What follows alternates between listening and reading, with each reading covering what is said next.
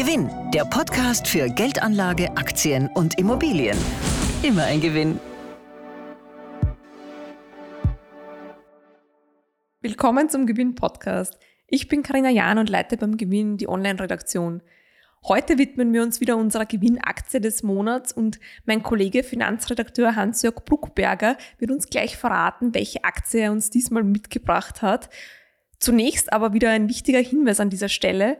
Unsere Ausführungen basieren auf Gewinneinschätzungen von Analysten. Sie sind keine Kaufempfehlung und ersetzen auch keine individuelle Anlageberatung. Ja, Hans-Jörg, was hast du denn diesmal im Gepäck? Was hast du uns heute mitgebracht? Ja, in dem Fall ist die Wortwahl Gepäck sogar goldrichtig. Es geht nämlich um die Reisebranche. Passt ja auch zeitlich ganz gut jetzt, wo der Frühling beginnt und man sich schon langsam überlegt, wo es hingeht im Sommer.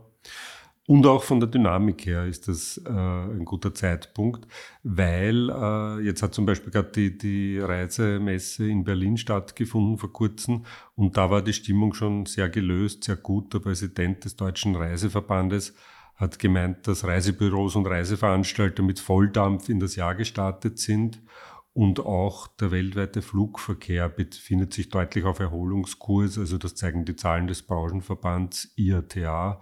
2022 gab es deutliche Steigerungen, sodass die Branche schon wieder zwei Drittel des Vor-Corona-Niveaus äh, zurückerobert hat.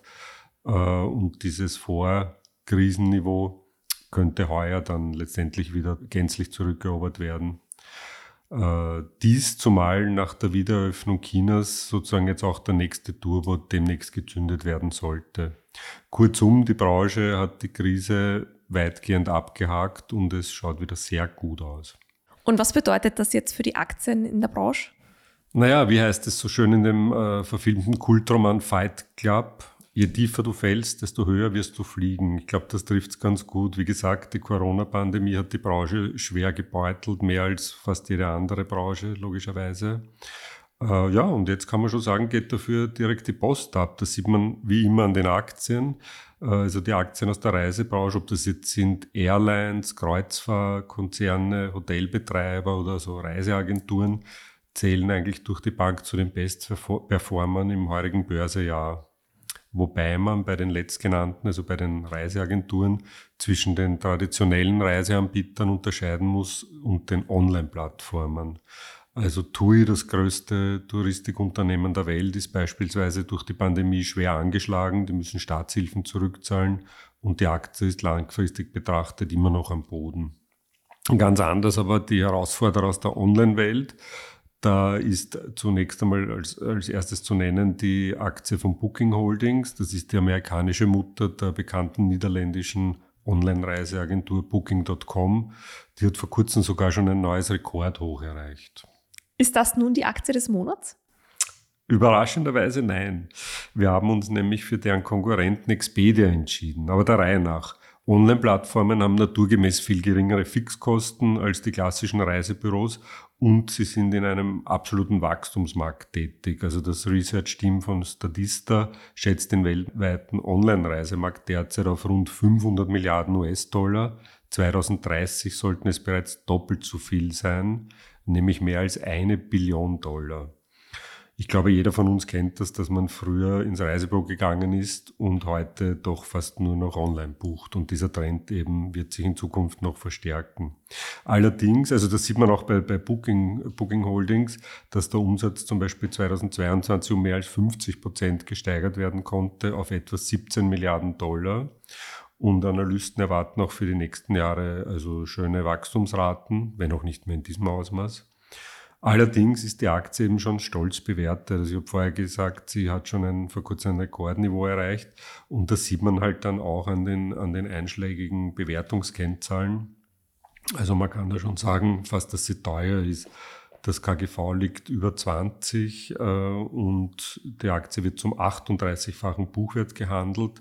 Also kurzum, ein Einstieg auf dem aktuellen Niveau ist jetzt, ja, gelinde gesagt, nicht gerade verlockend. Und das führt uns eben zum Konkurrenten Expedia. Das Unternehmen ist nach eigenen Angaben das viertgrößte Reisebüro in den USA. Äh, darüber hinaus ist man aber auch in weiteren 31 Ländern tätig. Man vermittelt Flüge, Hotels, Mietwagen, Eintrittskarten für Sehenswürdigkeiten und ähm, auch Pauschal- oder Geschäftsreisen. Zu Expedia, wer das vielleicht nicht, nicht kennt oder nicht weiß, gehören unter anderem die Portale Trivago, Hotels.com und eBookers. Und diese Aktie ist günstiger? Ja, genau. Also der Umsatz betrug im Vorjahr 11,7 Milliarden Dollar, was um 36 Prozent über dem Wert von 2021 lag und fast 70 Prozent des Umsatzes von Booking darstellt.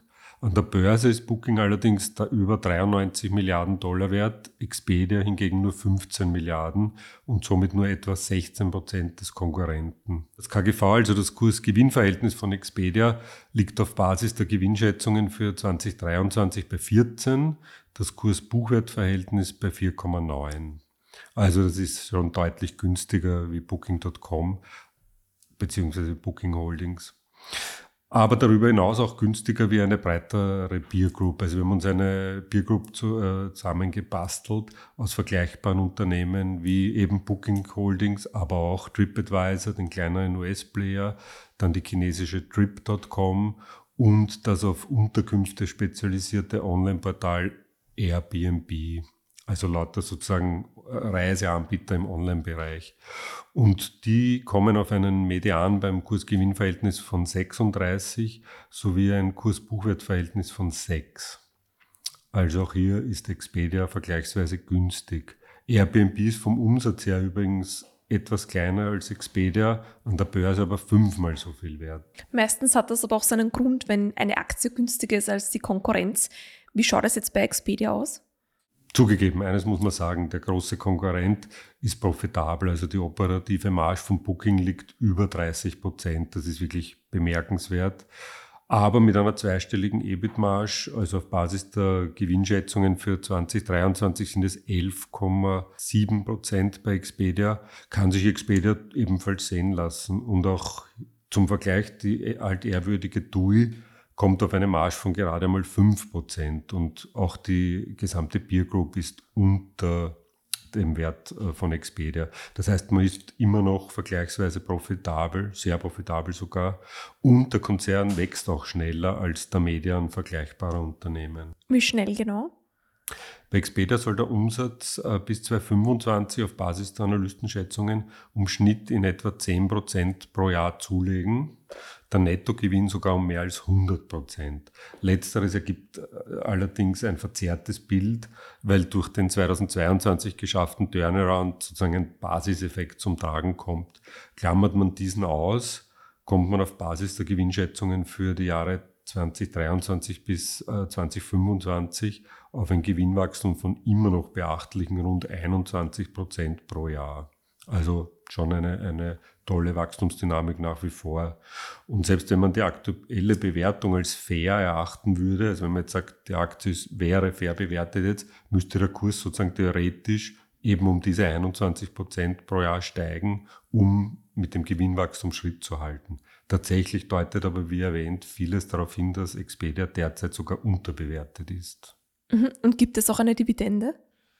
Nein, die gibt es nicht, aber die gibt es in der ganzen Branche nicht, also im Online-Reisemarkt, äh, wie das bei Wachstumswerten halt allgemein so üblich ist. Also Dividenden spielt es nicht.